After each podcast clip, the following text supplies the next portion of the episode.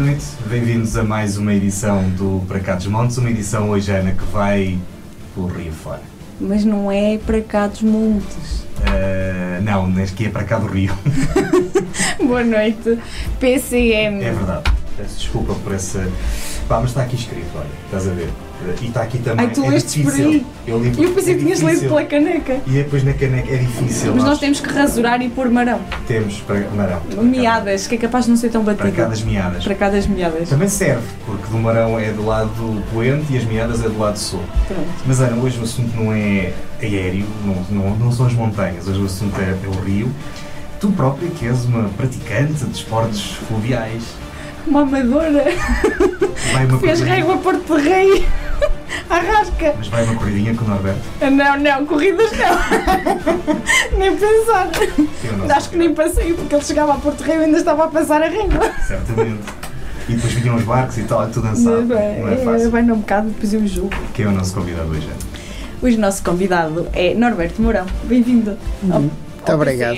Eu ia dizer para cá dos montes outra vez. Muito obrigado pelo convite. Para mim é uma honra estar aqui num programa neste nosso Traz os Montes que é fantástico, que é a minha terra natal. Exatamente. E para nós é uma honra recebê-lo. Ainda para mais, porque pelo menos para mim é a primeira vez que estou junto a alguém que ganhou uma, uma medalha dos Jogos Olímpicos. E eu não sei bem o que é que isso significava, descobri hoje. Muito obrigado por ter aceito realmente o nosso convite. Um, e esta conversa fantástica, esta história uh, do Norberto que vamos conhecer já a seguir. É uma história apaixonante, por isso fique connosco. Vale a pena.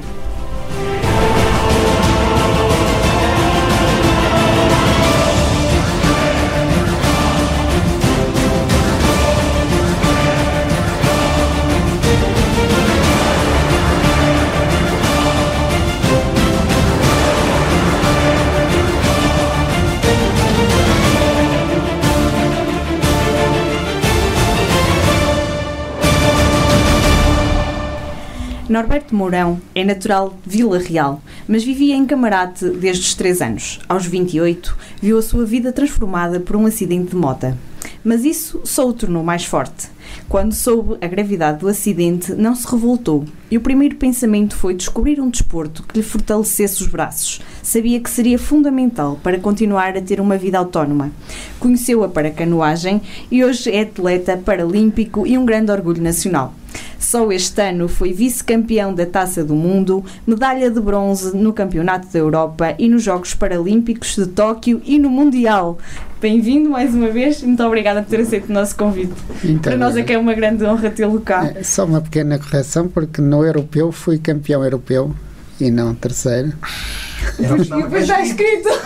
Não sei porque é que baralhaste isso tudo. Pois foi, pois foi. Não, fui eu que rasquei. Pois foi. Peço desculpa. Que terceiro seria uma grande honra. A minha primeira medalha de sempre acabou por ser um terceiro lugar num campeonato europeu na Polónia. E por acaso este ano foi também na Polónia a prova e foi lá que eu me sagrei campeão europeu. Foi algo extraordinário. Exatamente. Um, esta frase, vou voltar a fazer tudo o que fazia antes, é uma frase sua, após o acidente. Exatamente. Uh, quem é que era o Norberto antes do acidente? Eu sempre fui uma pessoa completamente normal. Ah, isso continua a ser. Sim, sim, sem dúvida. Mas quando digo completamente normal, sempre digo porque tive uma infância bastante feliz. Eh, lá está, eu fui para Lisboa muito novo, com 3 anos, e tive uma infância muito feliz em Camarate, na qual brincava, jogava a bola, corria, tudo aquilo que uma criança normal faz. Depois tive de enverdar para uma profissão, por acaso fui para pasteleiro, que era algo que eu detestava, porque faço-vos aqui uma, uma confidência, porque o meu irmão sempre adorou fazer bolos e eu detestava fazer bolos. E ele dizia-me: se não me ajudas a fazer o bolo, não, não, também não comes. E eu dizia: prefiro não comer a ajudar-te. o, o que é certo é que ele depois precisou de um ajudante, que ele enverdou por essa profissão. E na altura em que ele precisou, eu fui desenrascá-lo e acabei por ganhar ali uma, um amor à profissão e, foi, foram anos fascinantes. Eu fui nove anos pasteleiro, fiz muitas formações, dez cursos de aperfeiçoamento, uma profissão fantástica e só mesmo o acidente é que me tirou de, dessa profissão. E, mas até aí sempre fui uma pessoa completamente normal e, eu, e a minha vida passava muito por uh, ir trabalhar, entrar às quatro da manhã, e depois saía por volta do meio-dia uma numa situação normal. Quando, na, naquela altura em que eu tive o acidente, o meu ajudante estava de férias, então saí mais tarde e acabei por ter o acidente. Mas isto para dizer que fazia uma vida completamente normal como todas as outras pessoas. Deixou a pastelaria, mas depois a seguir foi cozinhar títulos para, para Portugal e para todos nós. um, mas, oh, Norberto, esta, esta afirmação é, é, de uma pessoa que é muito determinada. Uh, sempre foi uma característica sua, ser assim determinado em tudo aquilo que, que queria. Sim, eh, sempre foi, sempre criei objetivos e, e, quando eu falei desta parte da pastelaria muito porque eu era focado naquilo que fazia e amava aquilo que fazia. E quando eu tive o acidente, a minha preocupação, a primeira preocupação a partir do momento em que tive o acidente foi que avisassem o meu patrão que eu não podia ir trabalhar no dia a seguir e também, naturalmente, que avisassem os meus pais. Só quando me disseram que tinham avisado o meu patrão é que eu esqueci o passado e foquei-me no futuro e então aí surgiu aquela frase de voltar a fazer tudo o que fazia antes. E por isso comecei a criar novos objetivos e lutar por eles. E com grande sucesso. O que é que aconteceu eh, no dia 29 de dezembro de 2009? que, segundo o Norberto, mudou a sua vida para melhor. Sim. E poderá ser assim muito estranho para muitas pessoas, mas lá está.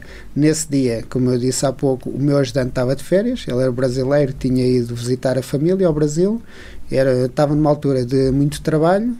Entrei, lá está, às quatro da manhã e saí já perto das quatro da tarde, quatro da tarde, já bastante cansado. Fui direto para casa e quando estava a chegar a casa, então tive o acidente no qual resultou a amputação das duas pernas. E, nessa altura eu tive cuidado, eu acho que o acidente foi mesmo porque tive cuidado, porque eu sabia que a estrada abrandava, tinha um, a, a estrada ficava mais estreita e existia um café, então eu abrandei e quando passei essa zona acelerei e perdi a moto na tinta da passadeira e daí o, o acidente. Nunca fiquei com preso àquela situação porque fui sozinho, não houve ninguém que viesse bater em mim, então não me revoltei, olhei para a frente.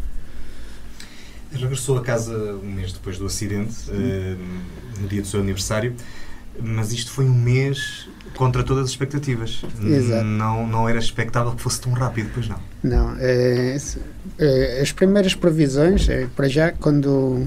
E houve um, uma frase que, que a minha mãe me contou mais tarde, os meus pais me contaram e, e, dá um pouco para perceber a gravidade da situação. Que a minha mãe, quando chegou, ou quando os meus pais chegaram ao hospital, a pessoa que os recebeu perguntou se eu era o único filho. Como quem diz, já não se safa. E, felizmente a operação correu bastante bem e ainda assim o médico que me operou ele disse que era mais fácil ganhar o euro milhões do que eu sobreviver e depois, numa situação em que tudo corresse bem, iria ter de ficar cerca de dois meses nos cuidados intensivos. Eu posso-vos dizer que eu tive cinco dias nos cuidados intensivos porque não precisavam da cama, senão teria ficado três, foram os enfermeiros que me disseram.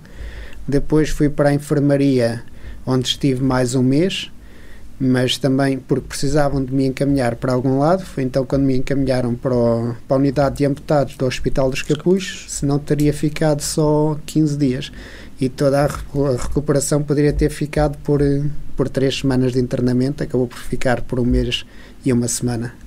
Eu naquilo... está também a determinação. Uh, sim, eu naquilo que li há coisas que, que, que, uh, que me deixam. Uh, acho que só quem passa pelas situações a consegue entender. Como é que não se sente nada? É, é, é assim, eu não, não tinha dores. Porque o Norberto só teve a noção quando perguntou à enfermeira, não foi? No sim, hospital? Sim. É, logo na altura do acidente, eu lembro de meter a mão na perna e sentir lá, sentir lá um buraco. E então uma das bombeiras tirou-me as mãos e disse: Está tudo bem, não te preocupes. E quando eu levantei a mão e vi sangue, que eu disse: Olha, aleijei-me, que eu não tinha a mínima Nossa. noção que já não tinha as duas pernas naquele momento, porque ficaram as duas amputadas logo naquele instante. Mas a minha preocupação era a falta de ar, porque eu sou asmático, e a partir daí, como eu não tinha dores, era olhar para a frente. E depois eh, tive montes de visitas no, nos cuidados intensivos e na enfermaria, e então a minha preocupação passava por animar todas as pessoas, porque eu sabia que se um dia me fosse abaixo, eles iriam estar fortes para, para me dar todo o apoio que eu precisava, porque eu sentia-me forte, sentia-me bem, não me doía nada. E aliás, a única dor que eu tive até hoje foi uma dor fantasma que foi terrível, Sim. Fortíssima, em que chamei a enfermeira e quando ela chegou ao pé de mim eu, eu disse dói, e assim a partir do momento em que eu disse dói, passou instantaneamente. É característico. Todo esse período de recuperação, eh, que durou um bocadinho mais do que esse mês, não é? Essas três semanas, eh, como é que foi esse período? Sim. Eu sei que pediu os halteres nos cuidados intensivos, Sim, não é? Exatamente. É, tá, ao fim de dois dias nos Sei é cuidados pouco, intensivos. acho que é uma É, coisa. ao fim dos dois dias nos cuidados intensivos estava a pedir à minha mãe para levar os halteres, o médico não deixou, não faz sentido. Eu só queria fortalecer os braços. Eu estava todo inchado, jurando. É natural que não tenha deixado. Mas depois fui fazendo tudo aquilo que me pediam na a fisioterapeuta que ia lá ter comigo à enfermaria e a partir daí depois nos, na unidade de, de amputados do Hospital dos Capuchos também dediquei-me ao máximo e a evolução foi muito grande e felizmente fui, foi correndo tudo bem e fui dando também força a outras pessoas e criou-se ali um, um grupo excelente. Ah, sou mais feliz agora do que antes do acidente. Isto é uma, é uma frase tão forte, tão, tão, de uma pessoa tão determinada, tão focada. Como é que algo tão trágico transforma a nossa vida para melhor, não é? Sim, é, é- essa frase é natural, se- sei, porque minha vida antigamente era sair de casa às quatro da manhã, ir trabalhar e vir para casa e não havia tempo para estar com os amigos porque os horários eram completamente diferentes. A altura que eles podiam era ao fim de semana e eu tinha muito trabalho ao fim de semana, só dava para estarmos um pouco ali por a meio da tarde do sábado ou do domingo. De resto, saídas à noite não havia, não havia mais nada, então a minha vida era muito aquilo. A partir do acidente comecei-me a focar então, primeiro na reabilitação, depois na canoagem e com isso tudo criou-se que fui, fui tendo a sorte de estar incluído em grupos de, de atletas fantásticos e ter uma vida muito mais independente, com muito mais liberdade e tornar-me muito mais útil e mais feliz. Nós já percebemos, pelo que tem dito, que desde cedo percebeu que tinha que fortalecer os seus braços. Como é que a canoagem surge nesse processo? Foi. Lá está, eu, eu precisava de fortalecer os braços porque eu precisava dos braços para ajudar no processo de reabilitação, porque andar com as próteses não é fácil e, e tinha de usar sempre as canadianas, então precisava sempre de braços fortes, até pela questão do equilíbrio e de me apoiar até para subir as escadas, descer as escadas e isso tudo, era preciso muita força. Então procurei um desporto, pensei no remo e pensei na canoagem, tive a sorte de de outro rapaz que estava comigo na unidade de amputados, que é o Anderson, conhecia uma rapariga que fazia canoagem, também ela com, com alguma limitação, no caso era paralisia cerebral, e já tinha representado Portugal em dois campeonatos do mundo. Então, através do Facebook, meti conversa com ela. Ela falou-me de um evento que ia haver em setembro de 2010, sobre que, que iria ser de canoagem e de mergulho. Eu fui só para experimentar mesmo a canoagem, estava focado para experimentar e acabei por experimentar com o meu treinador de agora e de toda a vida e correu bastante bem. Na altura já tinha comprado carro, só quando o carro chegou eh, em dezembro de 2010, então a partir de janeiro de 2011 comecei a treinar inicialmente aos fins de semana e, e aos poucos fui evoluindo e sempre focado. Algum dia imaginou estar neste patamar? Uh, ser atleta paralímpico, medalhado uh, e com um sucesso, não é? Alta competição. Sim, sim. Eu quando entrei para a canoagem foi logo com o intuito de, Competição. Da, da competição, porque nós em tudo precisamos nos sentir motivados e para, ter, para haver a motivação temos de ter objetivos, criar ambições. Então eu tinha, tinha a ambição de melhorar treino após treino. O primeiro treino que eu fiz, essa rapariga, a Carla Ferreira, andou muito mais rápido que eu. Eu, eu nunca, nunca vou andar tanto como ela. Fiquei assim, um bocado ali reticente, onde é que isto vai dar. Mas experimentei, gostei bastante e aos poucos fui evoluindo, mas sempre com, com a ambição de, de querer melhorar treino após treino. Claro que neste âmbito paralímpico nunca pensei em ir aos Jogos Paralímpicos porque na altura em que eu comecei ainda não era modalidade paralímpica. A primeira vez foi em 2016, que eu infelizmente não consegui a vaga, mas a ambição para europeus e para mundiais sempre, sempre esteve presente e sempre foi para aí que eu, que eu fui olhando. Norberto, como é que é um modelo de competição em Portugal uh, para quem faz, para, para, atletas paralímpicos? Nós, portanto, o, na, na, sabemos que há os clubes, no, no caso do, dos atletas paralímpicos também há, ou vocês estão sempre afetos ao, ao comitê que depois vai aos Jogos Olímpicos? Uh, seguem esses programas ou, têm clubes, portanto, competem através de clubes? Como é que funciona? a canoagem acaba, a canoagem para a canoagem acabam por estar ligados. Uhum. Nós pertencemos a clubes. Okay. Por acaso eu agora não estou integrado em nenhum clube, mas iniciei no Clube Atlético Montijo, okay. onde estive 4 anos, depois estive 6 anos ao serviço do Sporting, que acabou entretanto com a modalidade, e desde aí não tenho tido clube.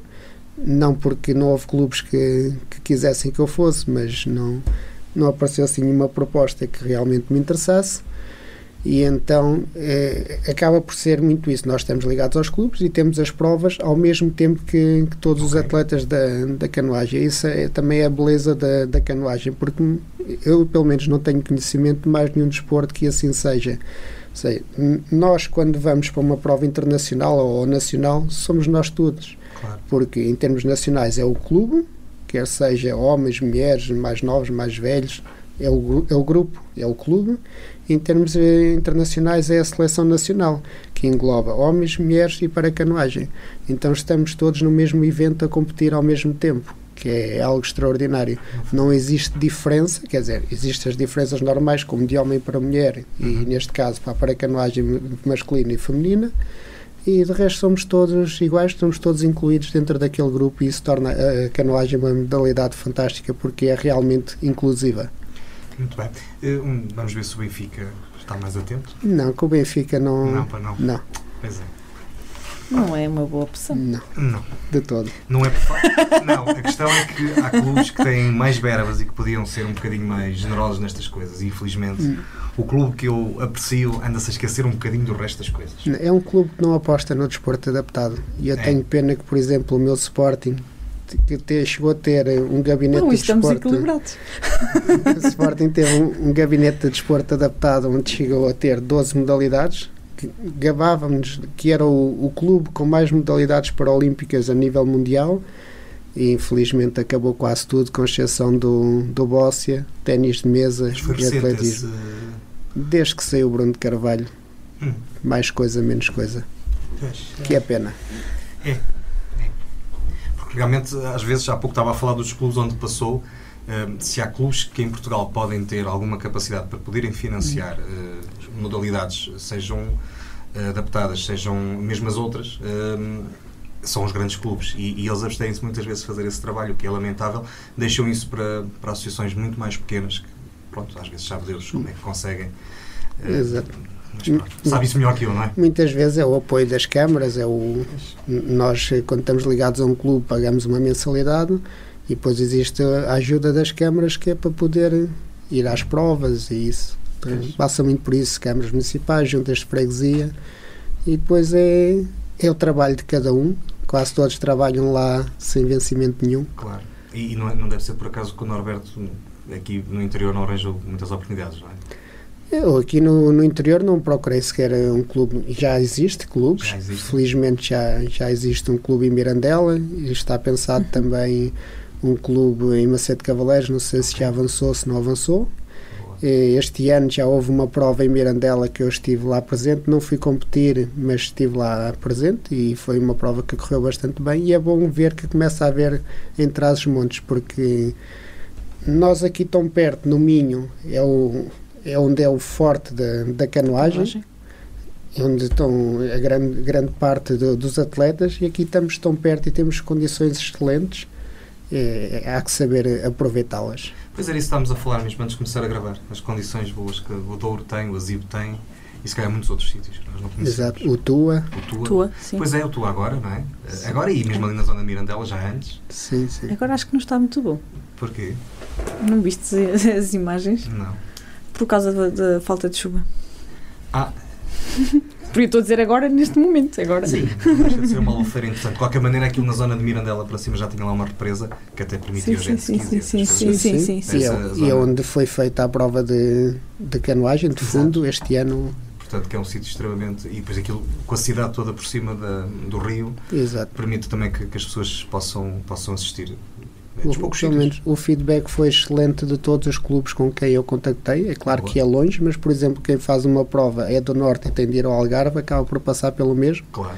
Tem de haver sempre as deslocações. E aqui come-se melhor. Sim, sim. Certamente. Este ano foi um ano muito bom, não é?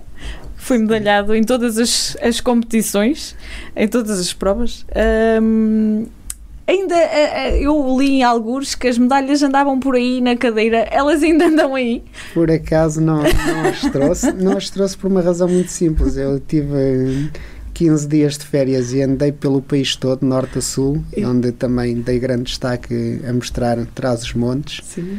E foi fantástico. Então, carregar mais o peso das medalhas Das na medalhas cadeira não é melhor guardá-las. e havia o risco de as poder perder, porque eu andei por caminhos que não lembro a ninguém e ninguém imaginava que uma cadeira de rodas pudesse andar por aqueles caminhos. Eu vi as imagens e, e temos aí alguma coisa sobre isso, sobre as acessibilidades ainda. Mais para a frente. Se fosse só alguma coisa. Eh, Norberto, qual é a sensação de representar todo um país eh, nestes Jogos Paralímpicos? Eh, até porque acabaram com o Norberto a ser o porta-estandarte da comitiva, não é? Qual foi a sensação de tudo isto? Foi, foi fantástico, porque para já representar Portugal, eu agora tive a sorte de representar Portugal nos Jogos Paralímpicos, que não são todos os atletas que conseguem, acaba por ser um lote bastante restrito, mas eu já tenho a sorte de representar Portugal desde 2012, onde eu fiz a minha primeira experiência numa cidade que lá está, que me diz bastante, nem sempre pelos bons motivos. Mais uma vez, Poznan na, na Polónia, Uhum. foi a minha estreia, em que na primeira prova eu virei-me na, na final, quando estava quase a cortar a meta. placa. E apanhei ali muitas ondas. Ah, essas ondas. Ah, foram, foram as ondas. Não, nesse caso, não foram as placas, já os placas. Mas é algo extraordinário. Então, representar Portugal num evento como é os Jogos Paralímpicos, que é o sonho de qualquer atleta, Claro.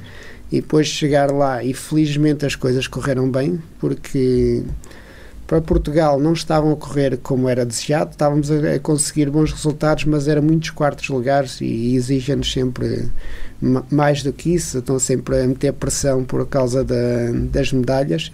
Eu senti bastante essa pressão. Foi, primeira, foi das primeiras coisas que falou logo após. Sim, ah, porque a pressão vinha de todos os lados. É assim, nós atletas o que mais queríamos era ir às medalhas, naturalmente. Isso é como qualquer equipa de futebol quer ganhar ou qualquer outro desporto querem ganhar. Nós também queríamos chegar lá e ir às medalhas. Esse é o principal objetivo de todos. Ninguém vai para lá para passear. Mas a pressão era tanta e como estávamos a, a ficar com alguns quartos lugares, quintos lugares, a pressão sobre os outros que ainda faltavam ainda acabava por ser maior. Eu lembro, por exemplo, o Miguel Monteiro, foi- foi a primeira medalha eh, para Portugal no lançamento do peso. Já começou as coisas ali a correr melhor, mas também ele queria mais do que, do que o bronze. Naturalmente, todos queremos mais do, do que o bronze. Foi, infelizmente, foi só o que conseguimos. Infelizmente ou felizmente, porque conseguimos algo, mas a pressão era mesmo muita. E, e eu lembro quando acabei, a minha prim- para já, ao olhar para a esquerda, porque os atletas mais eh, que estavam com melhores condições de- por causa da- do vento estavam todos para a minha esquerda e era o pior, o vento estava da pior, nas piores condições para mim, eu sabia que aqueles estavam a ser mais rápidos, olhar para o lado e vê-los todos lá eh, não, não foi fácil, porque eu pensava mesmo que tinha ficado fora das, Das medalhas. medalhas. Então, para mim, foi mais um alívio do que uma alegria naqueles primeiros momentos. E isso aí, nós, no momento em que conseguimos uma medalha paralímpica, sentirmos alívio e não sentirmos a felicidade de ter é conquistado aquilo, quer dizer que a pressão era mesmo demasiada e vinha de todas as partes. Sim, fala nisso até em relação aos amigos, não é? Que mandavam mensagem e vai às medalhas. Se não fariam por mal, não é? Mas a pressão já é tanta Sim, que. sim. Sim, é, é- acabava por ser eh, sempre todas as, eh, to- todas as pessoas que mandavam mensagem falavam da medalha sempre. Pois. Certamente, como diz Ana, não, não, não com sentido pressionar, mas, sem saber acabam por fazê-lo. A verdade é que as comitivas paralímpicas têm, ehm, têm-nos habituado muito mal. Temos sempre muita coisa eh, e nós ficamos sempre com muita expectativa, mas Mas é- foi uma chamada de atenção importante, especialmente nos jogos em que ficaram também marcados por essa pressão sobre Sim, os sim, sim, atletas. sim. Sim. Com, com desistências também, não é? O caso de- da ginasta, que eu agora não me estou a recordar o nome dela. Norte-americana. A Simon Biles. Exatamente. Exatamente. E que, independentemente de tudo o que se possa ter dito, poderá também advir dessa pressão excessiva, que, que às vezes até são os próprios. No, no vosso caso, realmente acho que se sentiu cá. Uma, até porque eu acho que as pessoas estavam um bocadinho frustradas não ter corrido tão bem como estavam à espera. E como sabiam que normalmente É a expectativa. A, a comitiva paralímpica expectativa, costuma exatamente. fazer muito melhor, acabou por pressionar um bocadinho mais. Sim, e depois também há uma outra questão. Nós antigamente começou a aparecer alguns desportos novos e nós Isso. apostávamos nesses desportos, como por exemplo o boxe, onde nós fomos sempre, eh, Uhum. vinhamos sempre com, com muitas Correto. medalhas. Mas o que é certo é que nós fomos ensinando os outros e os outros profissionalizaram-se. Claro. E nós, continuamos a ter as mesmas condições e nesta altura da pandemia os nossos atletas do Bóssia sofreram muito porque estiveram quase dois anos sem poder treinar porque a maior parte está em instituições, as instituições estavam fechadas, então não podiam treinar. E, e, e eu, assim como acontece com eles, acaba por acontecer com muitas das modalidades. Eu, eu possivelmente devo ser, se calhar, o único ou dos únicos que faz isto de forma profissional. Eu Uhum. só, só treino, não faço mais nada. É treinar, descansar, comer e, e a minha vida é esta. Por isso eu também exijo de mim os melhores resultados e por isso a pressão também era bastante. Mas eh, Isto tem que haver um limite. é. E, se, E é bom que se fale nisto e é Sim. bom que as pessoas percebam que, se- embora estejam a mandar uma mensagem, se calhar de força, que acham que estão a dar de força, também é um bocadinho de pressão que colocam em Sim, cima, não é? Exato. E, e depois estão sempre a exigir resultados a pessoas que não são profissionais quando estão a competir contra profissionais. Exatamente. Não é o caso da, da pré-canoagem, porque nem, os que estão a competir contra mim, ou pelo menos os de topo, são todos profissionais. To- todos, todos nós só treinamos, então temos de estar a um, a um nível elevadíssimo. Mas em muitos desportos não acontece isso e com os atletas portugueses não acontece com quase ninguém. Eu, que eu me lembro, sou, devo ser o único. Uhum. Por isso é, é bom haver essa pressão, mas é bom que as pessoas saibam que os atletas portugueses estão a competir contra profissionais. Pois, o problema que ainda temos É uma boa chamada de atenção. Sim. Tempo para uma palavra sobre bombeiros voluntários de camarate. Só uma palavra. é, é difícil dizer só uma palavra, porque salvaram uma vida, são, são extraordinários. Devo-lhes a vida. Uma palavra sobre paracanoagem. É agora a minha vida. Uma palavra sobre os Jogos Olímpicos. Paralímpicos, neste caso. É um mundo à parte. Uma palavra sobre fotografia. É uma paixão que, que eu tenho, que agora não é fácil. Quer dizer, eu gosto muito de tirar fotografias, já tirei muito mais do que eu que tiro agora, e agora já não tenho o jeito que tinha antigamente. Pelo menos a minha namorada fala muito disso, que eu não, onde já não está bem alinhado. Ou isso. E nós há bocado a falar de polaco. Eu então de- de- deixo muito para ela, tanto que nestas férias eh, entreguei-lhe o meu telemóvel, que, que, eh, que só mesmo para tirar fotografias, então ela tirou mais de duas mil e fotos excelentes. Sou eu? Sim. Acho que não. Uma palavra sobre pastelaria. Foi, foi, foi uma, uma paixão que, que eu tive. A- algo que não tinha nada a ver com aquilo que eu gostava de fazer, mas foi a profissão que eu acabei por ir, eh, arrastado pelo meu irmão, mas ganhei uma paixão por aquela, por aquela profissão. Mas também é- faz isso em tudo em que se mete, não é? Põe Sim, paixão em tudo. sim, exatamente. Uma palavra para as pessoas que viram a sua vida mudar radicalmente e não conseguem dar a volta. Que não conseguem dar a volta. Olhar em frente. As pessoas têm de criar objetivos e olhar em frente. Porque só dessa forma conseguem lutar pelo que mais desejam. Porque eu vejo muitas pessoas acabam por ter um acidente ou outra situação qualquer e ficam ali paradas naquilo, não conseguem olhar em frente. Então é preciso aprender com essas situações, olhar em frente e lutar pelos novos objetivos, sejam eles mais difíceis ou mais fáceis, mais simples, mais. Existem objetivos para, para todos e existe sempre formas de seguir em frente. E uma palavra para os atletas paralímpicos. É assim, são, para muitos são, são heróis, para mim são amigos, sem dúvida, porque são pessoas que estão ali, não ficaram presas em casa, aquilo que eu estava a dizer há pouco, criaram objetivos, lutam pelos objetivos, conseguem alcançá-los e, e fomos todos lá dar o nosso melhor pelo país, numa comitiva excelente em que reinou a amizade e a boa disposição. E só não houve mais apoio de, de uns para os outros porque estávamos limitados uh, àquele espaço e só podíamos ver as nossas provas, não podíamos ir ver a prova do, dos outros. Por isso era um apoio um pouco mais à distância, mas acima de tudo ficou a amizade e o empenho de todos por um país que é extraordinário, o nosso país. Nós hoje estamos à conversa com o Norberto Mourão. Ele venceu para todos nós uma medalha nos Jogos Olímpicos, mas não foi o único título do ano e há muito mais para descobrir já a seguir. Venha connosco. Universidade FM 104.3 Na Associação Valdouro vivemos de paixões. Apaixone-se connosco pelo desporto que promovemos, pela cultura que levamos pela região, pela dança com quem cantamos os mais novos, pela defesa de causas, pela defesa da linha do Douro, pela riqueza das nossas associações, para cá dos montes. Pela nossa região, pelo nosso território, pelas nossas gentes, pelo nosso Douro. Apaixone-se connosco. Rádio Universidade sempre no ar!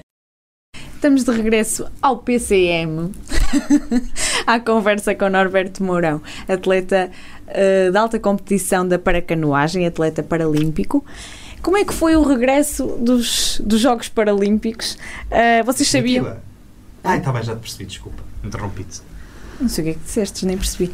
Vocês sabiam que, que teriam uma, uma recepção no aeroporto, uh, mas não, não, não imaginavam o que, o que iria acontecer. Sim, sem, sem dúvida. Nós vinhamos de uma, uma viagem muito longa, sabíamos que ia estar alguém à nossa espera, nunca esperámos que tivesse tanta gente, ainda para mais num tempo de pandemia, em que temos de ter os, todos os cuidados, todos, assim, os maiores cuidados, eh, a nossa preocupação teria sido sempre até Tóquio, que era para não falharmos os jogos. Os jogos claro. De lá e para lá. cá já não havia tanta preocupação, mas ainda assim eh, os cuidados tinham de ser de, de todos, eh, porque a pandemia anda aí e é perigosa, e então chegarmos ao aeroporto a Lisboa e vermos tanta gente, tantos clubes, tantos amigos, a imprensa, toda a gente estava lá a dar os parabéns, foi extraordinário. Foi a cereja no topo do bolo. Sim, sem dúvida, porque eu estava a contar, lá está, estávamos todos a contar com algumas pessoas lá, mas mais ou, ou os amigos, ou família, uma ou outra estação de, de rádio ou de televisão, mas nunca a contar com, com a enchente que foi lá lá no aeroporto. E também eh, estavam, estavam numa situação, vinham de uma situação em que estavam habituados a ter que estar praticamente fechados só com a comitiva, não é? Porque vocês não conseguiam sequer ver jogos de ninguém. Não, só a única coisa que conseguíamos ver ou era da nossa modalidade, mas ninguém ia para a pista porque tínhamos de descansar, ou então era visto pela televisão, pelos pois. canais deles, a falar em japonês. é, é algo que, que, todos nós percebemos, é o japonês. Ficaram a perceber, pelo menos. Sim. O português deriva um bocadinho de japonês. Mas depois, eh, ao chegar cá, foi realmente extraordinário. Vi lá muitos amigos e estava um grupo que a mim me diz muito, que é os Bombeiros Voluntários de Camarate. Porquê que significaram tanto estar lá? Porque eles estiveram sempre presentes de, desde que a minha vida mudou uhum. radicalmente. Assim, sempre fui convivendo com. Porque eu fiz a escola em Camarate, tive muitos amigos, muitos deles com ligações ao, aos bombeiros. E, e, depois eles acabaram por me salvar a vida e têm estado sempre a acompanhar, inicialmente uh, a levar-me para, para a reabilitação, porque eu ia na, na ambulância no, nos primeiros anos, e depois estiveram sempre muito presentes na minha vida em tudo e, estarem lá a dar aquele apoio todo foi extraordinário. E deixar aqui uma ressalva, porque salvaram mesmo, não é? Porque disseram concretamente que se não tivesse sido a atuação que eles tiveram, uh, a própria recuperação que falamos há bocado. Uh, poderia ter corrido muito mal, não é? Sim, podia nem ter corrido sequer. Exatamente. porque Exatamente. a probabilidade de morrer era, era altíssima Altíssimo. e eles, com, com tudo aquilo que, que eles aprendem, as formações que fazem, conseguiram fazer tudo para me salvar. Tanto que o INEM, quando lá chegou, disse, deu os parabéns por causa do, do, do trabalho extraordinário que, que eles fizeram. feito. Depois desta primeira recepção, foi também recebido na sua terra natal como uma festa surpresa, não é? Sim, é foi isso? Enganaram-me bem. Porque assim, eu sabia que o meu irmão vinha e os meus sobrinhos também vieram, mas depois o, o meu irmão, em conversa comigo, disse: Olha, tens de vir lá abaixo porque a avó quer, hoje vai-se deitar mais cedo ou vai-se deitar, então anda até lá abaixo. Eu lá fui, tinha, tinha estado a lanchar em casa, foi a meio da tarde, então fui até, até lá abaixo, porque eu moro na parte mais alta da aldeia. Lá fui até lá abaixo com, com o meu sobrinho e ao chegar lá comecei a ver muitos carros. E eu pensei, mas hoje é dia de missa? Foi a primeira, a primeira reação. Depois comecei a ver eh, alguns carros da imprensa local e eu, peraí, não, não é a missa. Lá fui, esta- estacionei o carro, estava, estava a aldeia em peso e, e gente que, com ligações à aldeia e não só, depois entidades daqui de Vila Real, como por exemplo o Presidente da Câmara, teve o Presidente da Junta de Freguesia, os vereadores, teve muita gente mesmo lá na aldeia, foi algo extraordinário. Ahm, qual foi a história que mais o marcou em Tóquio? As histórias do, do resto da, da equipa, porque cada um de nós tem, tem a sua história, tem, to- todos nós somos pessoas, todos nós temos as nossas dificuldades, uns mais dificuldades, outros menos, e, e sobretudo as pessoas ligadas ao Bossi acabam por ter eh, mais dificuldades, maiores limitações e conseguem superar tudo de uma forma extraordinária e, e então conviver com eles e ver a forma como eles se, se empenham com as dificuldades que eles têm é, é extraordinário. O Norberto tem 41 anos. Espero que não mal termos revelado a idade. Estou a ficar velho e cansado. Hum, não sei, mas acho que depois de olharmos para este ano ninguém fica com essa ideia. Está bem. Hum, seja como for, hum, de facto poderá surgir a ideia de que esta é uma idade já avançada para a alta competição e para ter o sucesso que está a alcançar agora e que se calhar ainda tem alguns anos de sucesso pela frente e de alta competição. Hum, Eu, pelo menos espero que sim. Hum, Porquê que acha que só agora. Na verdade, isto aconteceu tudo muito rápido, porque só se começou a dedicar há cerca de 10, 15 anos. A 10, De- 10 anos. Exatamente.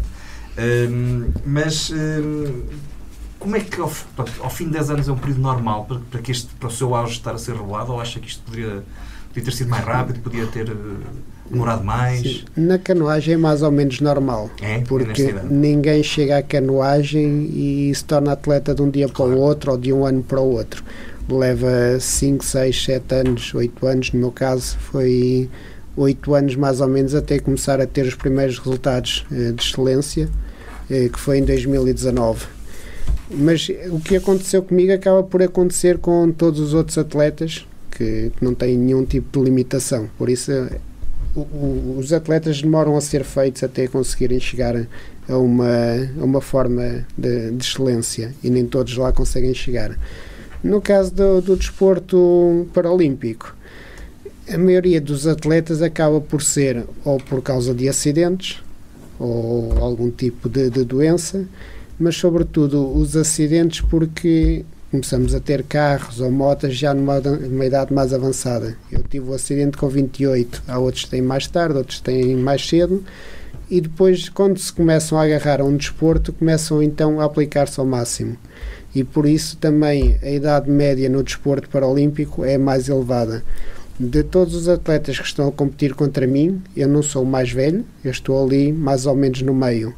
O que acabou por ser campeão paralímpico tem 36, eu tenho agora 41 na altura dos jogos, ainda tinha 40, mas existe também os mais velhos e por isso a idade anda mais ou menos de 36 a 40 a grande maioria dos atletas. Claro que existem mais novos, mas anda tudo por aí. Ah, ah, mas aquela questão de- das avaliações que, é fei- que são feitas poderá ter influenciado ah, um bocadinho este auge influenciou totalmente. totalmente. Totalmente. Isto porque nós somos avaliados tendo em conta três classes. O, neste caso, existe para o, para o caiaque e para a canoa, Eu vou explicar para a canoa. Na canoa só estão a existir duas classes, mas vou, existir, vou, vou falar das três, porque só duas é que são paralímpicas, mas falo das três, que é o VL1, que são atletas que só mexem os braços, é o VL2 que mexem os braços e o tronco, e o VL3 que também usa as pernas. E quando eu andava no caiaque, as avaliações já não são bem assim. Inicialmente eram, eram, eram, eram dessa forma, mas uh, nestes últimos anos já não é bem assim, porque o KPL1 no, no, no caiaque é capa, o KPL1 continua a ser os braços e ligeiramente o tronco, o KPL2 já também tem uh, algum trabalho de pernas, não na, a 100%, mas já começam a fazer algum trabalho de pernas. E o, e o KPL3 as limitações são bastante, bastante poucas, ou são muito poucas, eh, bastante reduzidas. E eu quando estava no caiaque estava a competir contra atletas que usam as pernas e por isso estava em clara desvantagem. Eu, quer no caiaque, quer na canoa, sempre fui dos atletas mais rápidos na, na fase inicial da, da prova, mas a partir de, um, de, uma fase mais adiantada, em que o, o cansaço começa a, a acumular, então aí notava-se claramente a vantagem de quem usa as pernas. Passagem para a canoa já era muito mais justo, então já só era quem usa tronco e, e os braços, que é aquilo que eu consigo usar porque não tenho as pernas, e então começou a ser mais justo e naturalmente quem treina mais acaba por conseguir ter melhores resultados e foi nessa altura que os resultados começaram a aparecer. aparecer. Uh, ah, um, isso significa que poderá haver atletas que estão mal avaliados? Sim. Tanto uh, para cima como para baixo, não é? De que fiquem naquele limite. Um... Sim, existe casos flagrantes. Basta olharmos para a fotografia do pódio da, da minha prova, em que se vê dois atletas que não têm as pernas, eu Exatamente. e o americano, e o atleta do Brasil está de pé se está de pé é porque faz força de pernas. Fazendo força de pernas consegue está, fazer está movimento no, na canoa. Consegue fazer, faz e vê-se. O problema é mesmo esse, é que vê, toda a gente vê, toda a gente reclama, mas quem deveria Agir. fazer algo não faz nada.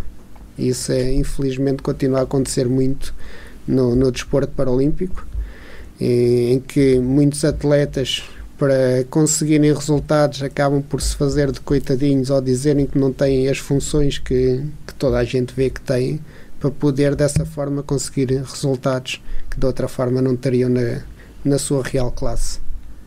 Isso é uma situação que ainda acontece, que acontece com muita mais frequência com o que todos nós queríamos, não é? Sim, e em praticamente todos, todos. os desportos. Sim. Todos os esportes, não é? Sim. Às vezes só salta à vista um bocado, é, dizia há pouco, há situações em que qualquer pessoa, mesmo que não perceba muito, consegue imaginar qualquer vantagem adicional em relação e, e à quem, classe onde estamos. E quem alguma vez experimentou caiaque sabe perfeitamente que as pernas são muito úteis, não é? Sim. São fundamentais, são fundamentais. Para, o, para o equilíbrio e para a impulsão do barco. Eu só tenho a experiência de usar as pernas, não é? Sim. Portanto, isso aí que, que ajuda. Portanto, acredito que quem não tem, que provavelmente tem que fazer um esforço muito maior que o meu, não é? Sim. Como é evidente, não é? é realmente. O, o, Norberto teve no desporto uma, uma oportunidade ou uma das formas como conseguiu um, dar continuidade à sua vida e ajudou bastante na sua reabilitação.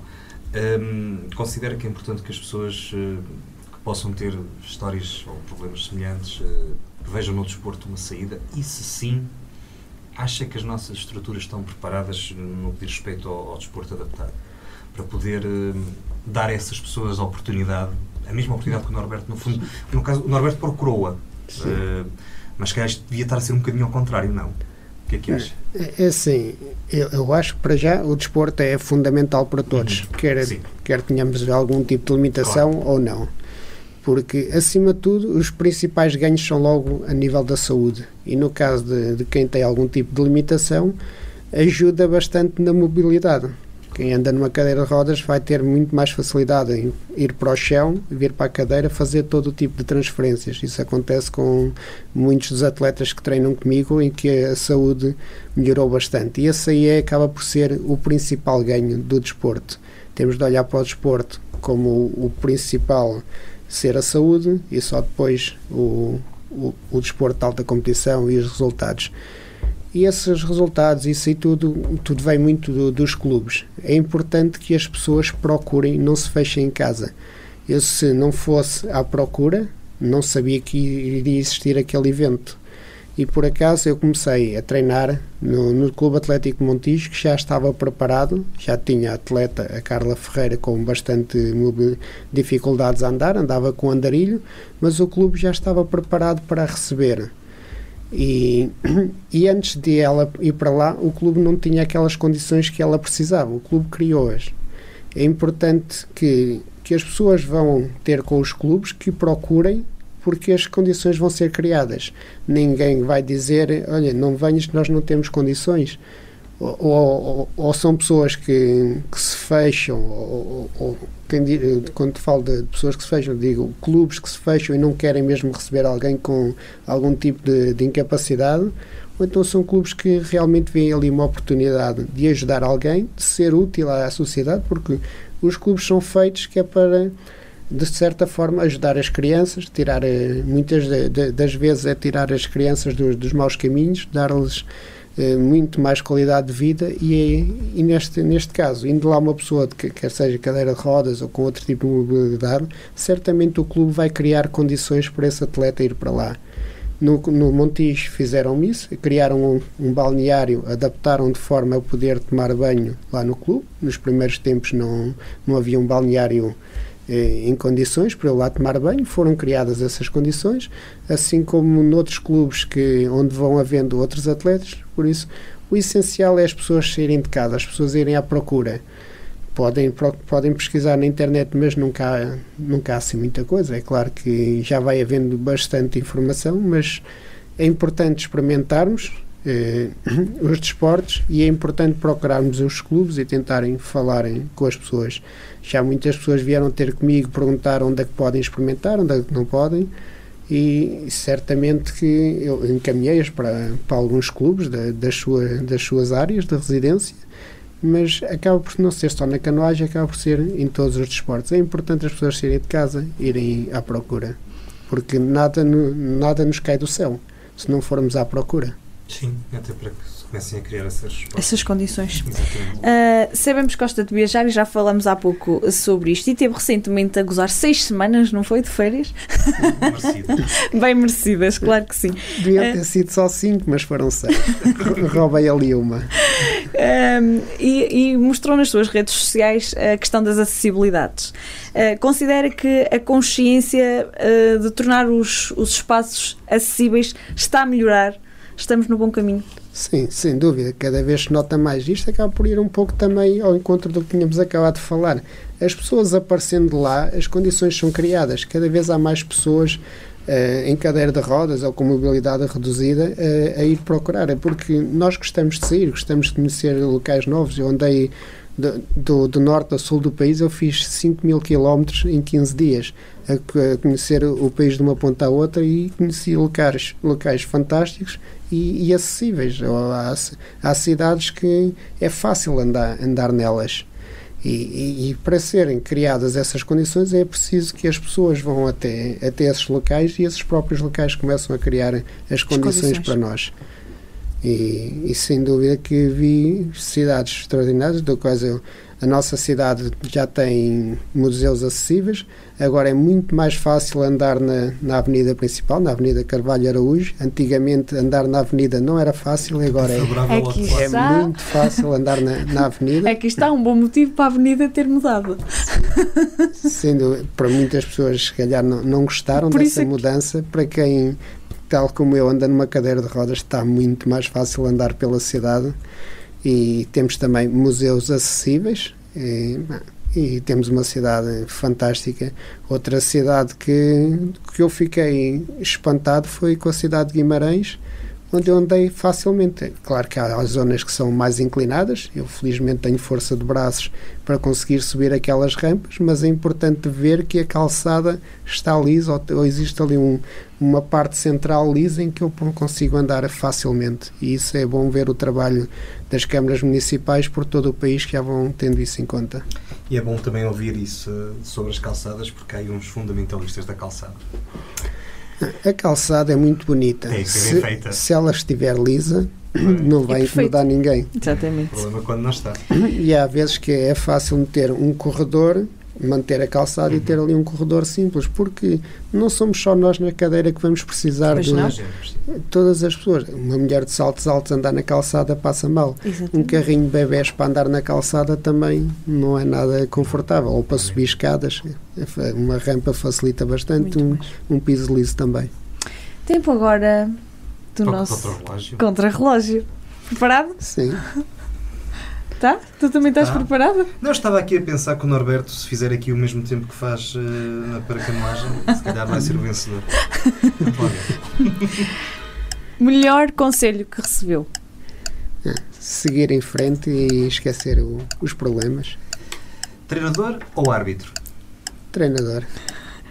Quintelas, Camarata ou Montemor? Quintelas. O melhor momento passado nas provas? Quando fui medalha de bronze, mas no campeonato eh, europeu em 2019 foi algo que não estava à espera. Foi a primeira. Foi a primeira. Dos atletas paralímpicos, qual é a história de vida que mais o sensibiliza? Dos atletas do, do Bóssia, a equipa toda. Qual foi o melhor elogio que recebeu? É dizer que eu, que, eu, que eu sou muito bom e que acreditam em mim. Uh, já pensou em escrever um livro com a sua história de vida? Já pensei, mas ainda não surgiu a oportunidade. Oh, ouçam bem. O que é que o chateia? Eu realmente já tenho com muito pouco, mas se calhar um, um sítio onde não der para ir por causa da acessibilidade. Qual é a maior dificuldade que tem? Sinceramente não sei. Eu acabo por encarar a vida com, com alegria, com felicidade e não vejo assim grandes problemas, felizmente. felizmente. Bom, 1 minuto e 14. É um bom tempo. Não sei se é o melhor, mas é um bom tempo. Não é melhor porque o, Temos um com abaixo de um minuto. o é? Zé Fernandes tinha menos três perguntas. Sim. Há aqui, há aqui- pois é, mas há aqui uma. Há aqui, depois temos que extrapolar. Pois temos. Há aí, há aí uma coisa em comum entre o Zé Fernandes e o, e o Norberto. É que ambos, hum, em certa altura. da Andam noutros campeonatos. Não, passaram pela cozinha. E ele continua. Ah, Norberto, pois é, pronto. pois é, pois é. Estamos mesmo na reta final, já estamos aqui a, a queimar tempo, não é? Quase. Quase, Sim. pronto. Eh, Não vais pedir medalhas, pois não. Não, não vou pedir nada Mas, disso. O que é que espera para 2024? Ainda falta muitos anos. Em primeiro lugar, espero conseguir a vaga para Paris e espero que Paris seja vivido de uma forma que infelizmente não consegui vi- viver Tóquio, porque estávamos muito presos, não tínhamos liberdade para nada. Eu tive a sorte de, em 2019, ir lá visitar Tóquio no test event que acabei por vencer e viver aquilo, a cidade é extraordinária e agora não tivemos essa possibilidade. Espero que Paris haja liberdade e segurança para todos. Era isto que eu queria ouvir, não era das medalhas. Continua. claro. Sim, Faz parte da experiência conhecer as cidades. É- é um- Sim, e tendo eu, em conta ter estado nos Sabes- Jogos Paralímpicos e não ter podi- podido aproveitar, não é? Aquela. Não, A minha vastíssima experiência Em nas jogos. Olimpíadas, sejam elas de natureza forem, sabes que é isso. que- Não, mas eu já, já aprendia que. Acredito isto, que sim. essa seja a parte da, a par da adrenalina da, da competição é capaz de ser das coisas mais interessantes conhecer toda aquela gente de sítios completamente diferentes, não é? Sim, e é uma sociedade fantástica. Eu posso falar porque lá está, estive lá em 2019, onde nós fomos conhecer a parte, a zona dos templos, que é extraordinário, e depois não, apanhámos um metro que foi de uma ponta à outra, quase da cidade, e fomos para a zona onde existe a luz, a tecnologia, que é Shibuya, onde se vê aquele cruzamento que se vê do filme do, do, do Velocidade Furiosa, em que estão a conversar de cima do, do, de um dos prédios e se vê aquelas passadeiras a cruzar por todo lado e aquela multidão toda. E realmente aquilo existe, aquilo é verdade e é extraordinário estar lá no, no meio. Então é uma cidade que tem mesmo os dois pontos, que conjuga muito bem o tradicional com a tecnologia dos tempos modernos. Recentemente fez um curso de treinador e outro de árbitro de, ca- de canoagem. O objetivo já está a pensar no futuro pós-competição ou pós-praticante, pós-atleta, atleta, vá. O de canoagem fiz já há uns anitos, Uhum. mas Ah, como sim. estava sempre a treinar, eh, quando era as provas, eu não arbitrei muitas porque estava como atleta e acabei por eh, deixar essa parte de lado. O curso de treinador é algo que eu penso para o futuro, porque eu gosto muito de, de acompanhar os miúdos no, nos treinos e, e acaba por ser sempre eu que dou os tempos e que controlo as pausas. E já há quem E- chama de junto? Sim, é, o, o treinador do Fernando Pimenta chama muitas vezes o adjunto, olha o adjunto. Muitas vezes sou eu que chamo o, meu treinador, o Ivo, para ele estar atento porque já está a passar o tempo da pausa e está na hora de começar uma nova série e ele controla tudo no- com o cronómetro para que se possa controlar ao máximo e saber ao máximo como é que eu estou a andar. E por isso é algo que já, já é natural, que já vem desde os tempos do Montijo e que continua a acontecer. É, é, há muitos, é, tem sido fácil ca- cativar jovens para, para a modalidade. Sim, Hum. eu penso que sim. Às vezes é mais difícil cativar os pais, Hum. porque quando se pensa num desporto na água, pensa sempre nos perigos que podem haver. E, claro que o perigo de afogamento existe sempre. Eu não me lembro de alguém que tenha morrido afogado a praticar eh, a modalidade, a menos que seja aqueles saltos radicais que não é Claro. aquilo que nós fazemos De maneira nenhuma. nada mesmo. Nós andamos num, num ambiente controlado, com segurança, barcos estáveis, ou melhor, o processo dos barcos, começamos com os barcos muito estáveis e com coletes e isso tudo, aprendemos a virar, a, a- a voltar a entrar no barco. Eu passei por Já esse processo, eu virei-me muitas vezes mesmo e, e é bom esse tudo isso. E acima de tudo é bom o contacto com a natureza. O estarmos ali ao ar livre, o bem. levar com a água, com a chuva, com o vento, mas principalmente treinar com chuva é extraordinário. Mas é, é bom que, que as crianças venham, porque acabam por ser cativadas, acabam por, por gostar, e o difícil muitas vezes é os pais, mas quando são pais já ligados ao desporto, torna-se mais fácil. Claro. Uh, última pergunta: o que é que se vê fazer daqui por 10 anos? Isso? Não sei, sinceramente, não sei. Poderá ser eh, como treinador, continuar a, a treinar, continuar a fazer provas a, ni- a nível nacional, internacional. Vamos lá ver se a força ainda permite, mas enquanto houver força é para continuar a treinar e a competir por Portugal. Quando já não houver eh, condições para competir por Portugal, certamente irei a tentar ajudar os mais novos. Estivemos connosco o Norberto Mourão. Uh, volto a dizer, é para mim um enorme privilégio porque nunca tinha estado na presença de um atleta que tivesse ganho uma medalha. Um, não, a sério, Está Tá bem, eu não, sou, eu não disse nada. a sério que é. Eu desde, desde miúdo, que- é daqueles momentos que nós, eh, quando miúdos, achamos mais piada, seja os Jogos Olímpicos, seja depois os Paralímpicos, que É este ano por acaso correu um bocado mal, mas a RTP costumava até dar umas horas valentes. Eh, Correu mal porque aquilo era à noite também, Sim. de madrugada. Portanto, Acordavas de manhã com as notícias que tinha sido uma medalha, Sim, que tinha ficado a piada um é diploma olímpico. a piada é estarmos A estar a ver, é, E, sem dúvida. E de facto, desde, acho que faz parte um bocadinho do imaginário de todos Toda nós. gente. Eh, E de facto, para mim, é um para mim é um privilégio estar, estar na sua presença, agradecer-lhe por, por ganhar medalhas por nós, porque isso acho que é, deixa-nos a todos eh, cheios de orgulho. Eh, ainda para mais ser aqui nosso vizinho, estar, estar aqui da nossa região, acho que isso é, é qualquer coisa que, que guardamos com muito. Eu, pelo menos, guardo com, com, muito, com muito carinho. Foi uma entrevista apaixonante, com uma história apaixonante e pronto. E muito obrigado mais uma vez, Norberto, por ter aceito o nosso convite. Muito E- obrigado eu pelo convite É, e né, queria- pela oportunidade de falar para as nossas gentes. É, exatamente. Exatamente. Nós eh, não falamos, mas eh, eu sei que, que o Norberto tem sempre esta preocupação que de agradecer também a toda a equipa eh, que são sempre incansáveis. eh, Exatamente, sim, consigo. porque eu não tô, sou eu que vou lá às provas, mas eu Mas não não- faço, não não faço sozinho, nada não é? sozinho, não faço nada sem uma treinadora, se não faço sem nada com, com quem me ajuda a entrar para a água.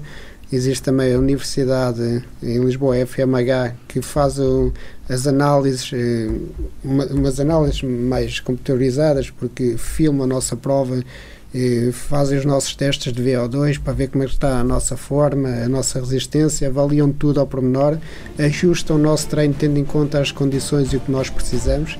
Por isso, eu sou apenas um, um instrumento nas mãos deles que, felizmente, depois chega às Resulta provas e bem. as coisas têm corrido bem. Muito obrigada, foi um gosto imenso tê-lo cá. Muito obrigado. O PCM é uma coprodução da Associação Valdouro com a Universidade FM. Pensaste antes de falar. Apresentação de Luís Almeida e Ana Gouveia. Não acontece muitas vezes. com a edição de Daniel Pinto e Por acaso acontece. apoio uh, à produção do Rafael Almeida. Uh, estamos disponíveis em todas as plataformas digitais. Sigam-nos no Instagram, no Facebook. E depois temos, temos podcasts em tudo quanto é sítio, naqueles que conhecemos e que não conhecemos e que não imaginamos. Estamos também disponíveis para receber sugestões através do nosso e-mail pcm.associaçãovaldouro.pt Muito obrigada e até para a semana.